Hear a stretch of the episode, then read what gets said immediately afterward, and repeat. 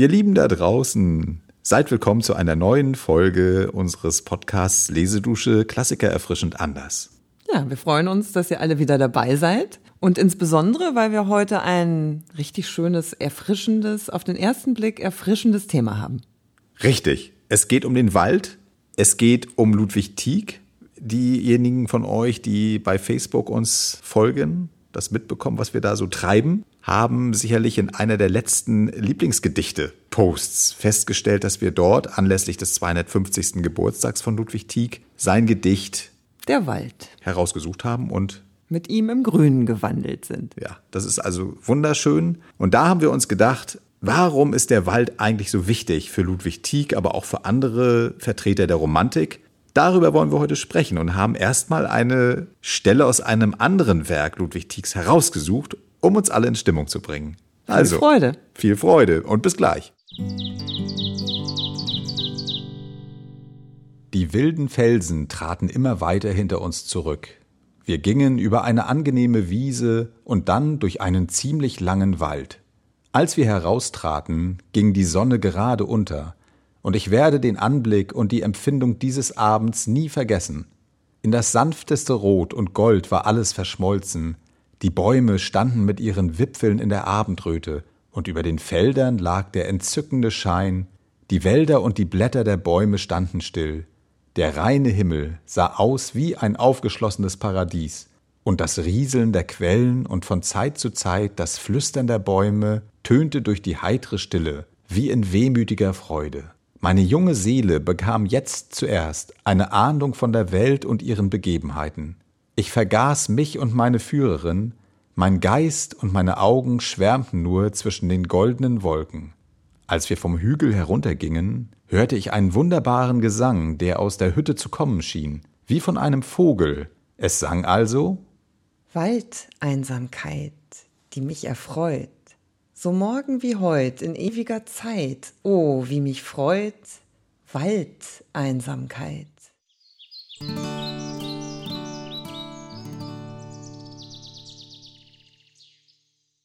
Ja, Mensch, da hat uns das Vöglein doch ganz klar gezwitschert, worum es geht. Um die berühmt-berüchtigte Waldeinsamkeit.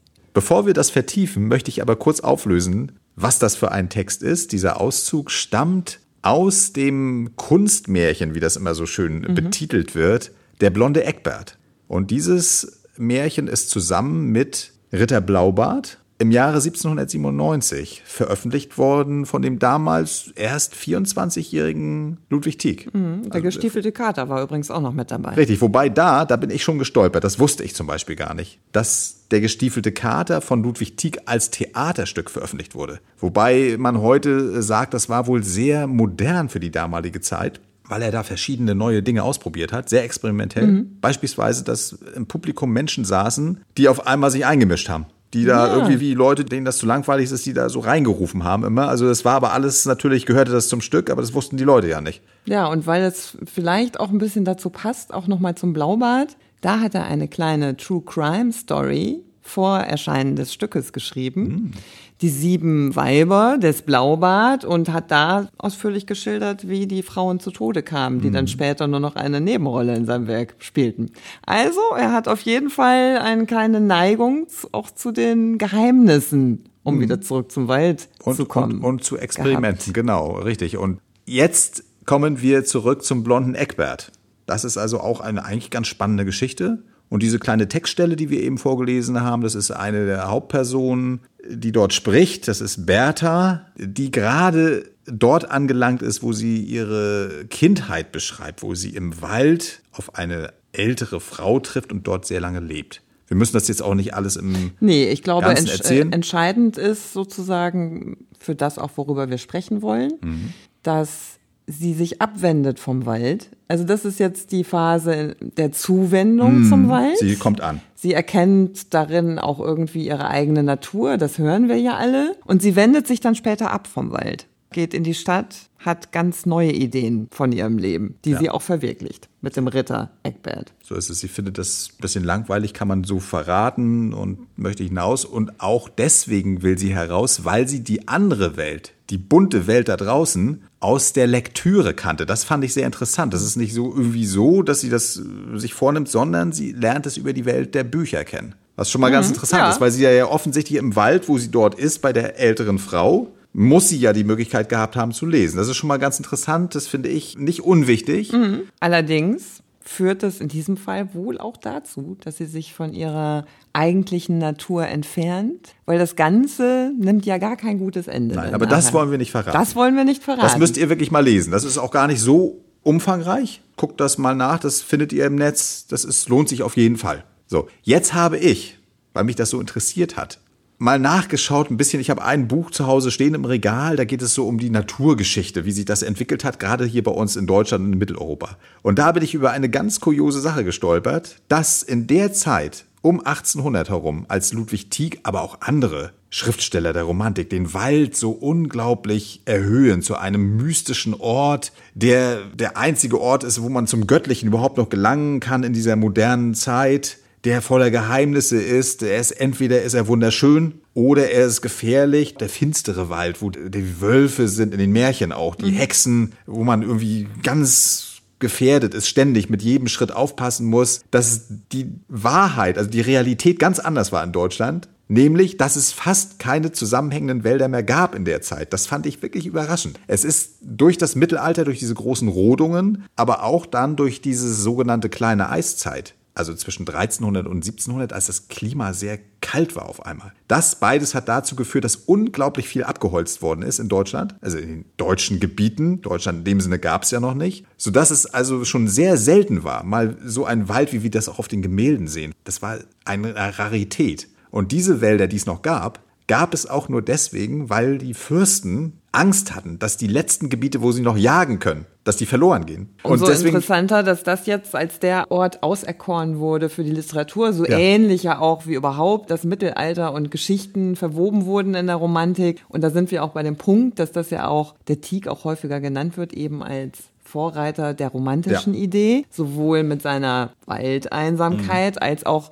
den Zitaten, die einfach verarbeitet wurden ja. in den romantischen Texten. Und das finde ich natürlich sensationell, dass mhm. man jetzt sagen kann, dieser Wald ist schon fast eine Fantasie gewesen. Und man denkt ja immer im heutigen Sinne, ja, kann ich nachvollziehen, wenn ich da in diesen tiefen Wäldern spazieren ja. gehe und ja. mich da ganz frei hingebe, alle Gedanken fahren lasse. Da spüre ich die wahre Natur mhm. und ähnliches. Ja, das war quasi kaum möglich. So ist es. Vielleicht ist es tatsächlich deswegen auch so wichtig geworden, weil es eine fast schon Illusion war, dass es, die Seltene ist ja immer das, das Interessante. Das Seltene ist das Wertvolle. Mhm.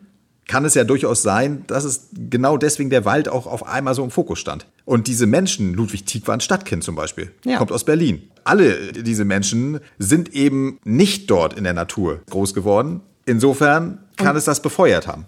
Und da kann tatsächlich, fällt mir jetzt auch zum blonden Eckbert und der Bertha, dem mhm. Mädchen ein, war der Wald dann das Bild quasi für die Reise ins Innere. Also als Bild mhm. dafür erfunden. Ja. Und das war ja natürlich in dem hektischen Leben oder einem zivilisierten Leben äh, gar nicht so möglich. Da war natürlich dieser wilde, kaum vorstellbare Urwald, mhm. war natürlich ein wunderbares Bild dafür. Ja. Und Tieck geht es eigentlich darum, wenn er darüber erzählt, dass mhm. er sagt, dass die Menschen sich von ihrem Innern entfernen, mhm. durch all die Reize, die in mhm. ihrem Äußeren auf sie mhm. einströmen.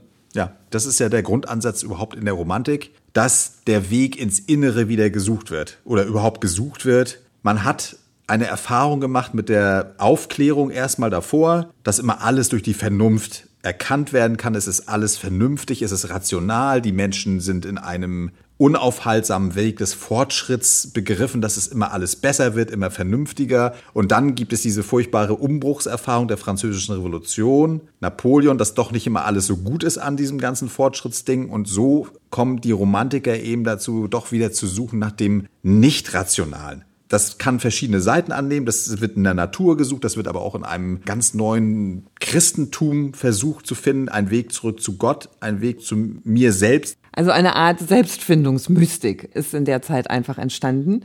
Und das macht die Texte manchmal ein wenig befremdlich, aber manchmal eben auch so tiefgründig mhm. und nah. Also ja. weil sie wirklich auch die Seele ansprechen. Das ist in der bildenden Kunst übrigens ganz genau das Gleiche. Caspar David Friedrich, andere auch, die ja immer versuchen, beides zusammenzuführen. Die Landschaft und die Seele. Mhm. Und dieses wunderschöne Wort Seelenlandschaft, was wir heute gerne mal verwenden, beruht tatsächlich auf diesem Ansatz dass mhm. es kombiniert wird, Innenleben, Ausleben, wird tatsächlich von diesen romantischen Malern in diesem Fall, aber auch durch die Texte immer wieder versucht. Und das scheint sehr, sehr mächtig gewesen zu sein, weil wir heute noch viele von unseren Wunschbildern, auch als wir noch jung waren, das Waldsterben, eine ganz fürchterliche Geschichte, obwohl das wahrscheinlich gar nicht so schlimm war wie um 1800 noch, die Quote des, des kaputten Waldes trotzdem hoch emotional, weil es so stark verankert ist in uns inzwischen gewesen durch die Kunst und Kultur, durch die Erziehung, dass das was ganz Wertvolles ist. Und das beruht tatsächlich auf dieser Zeit um 1800 offensichtlich.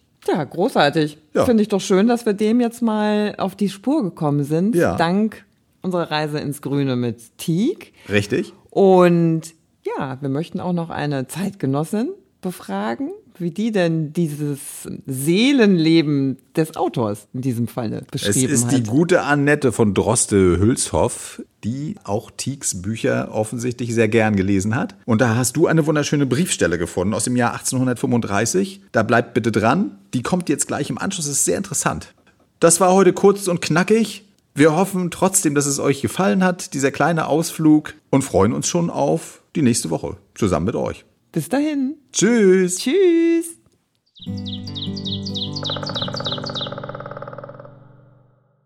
Also vorerst schicke ich Ihnen einige Veilchen, in dem guten Glauben, es seien die allerfrühsten. Schmählich würde es mich ärgern, wenn die liebe Gassenjugend mir schon zuvorgekommen wäre. Dann erhalten Sie Ihr Eigentum zurück. Tieg, den fantasiereichsten aller Märchenerzähler. Ja, den eigentlichen Phantasus mit Fleisch und Blut.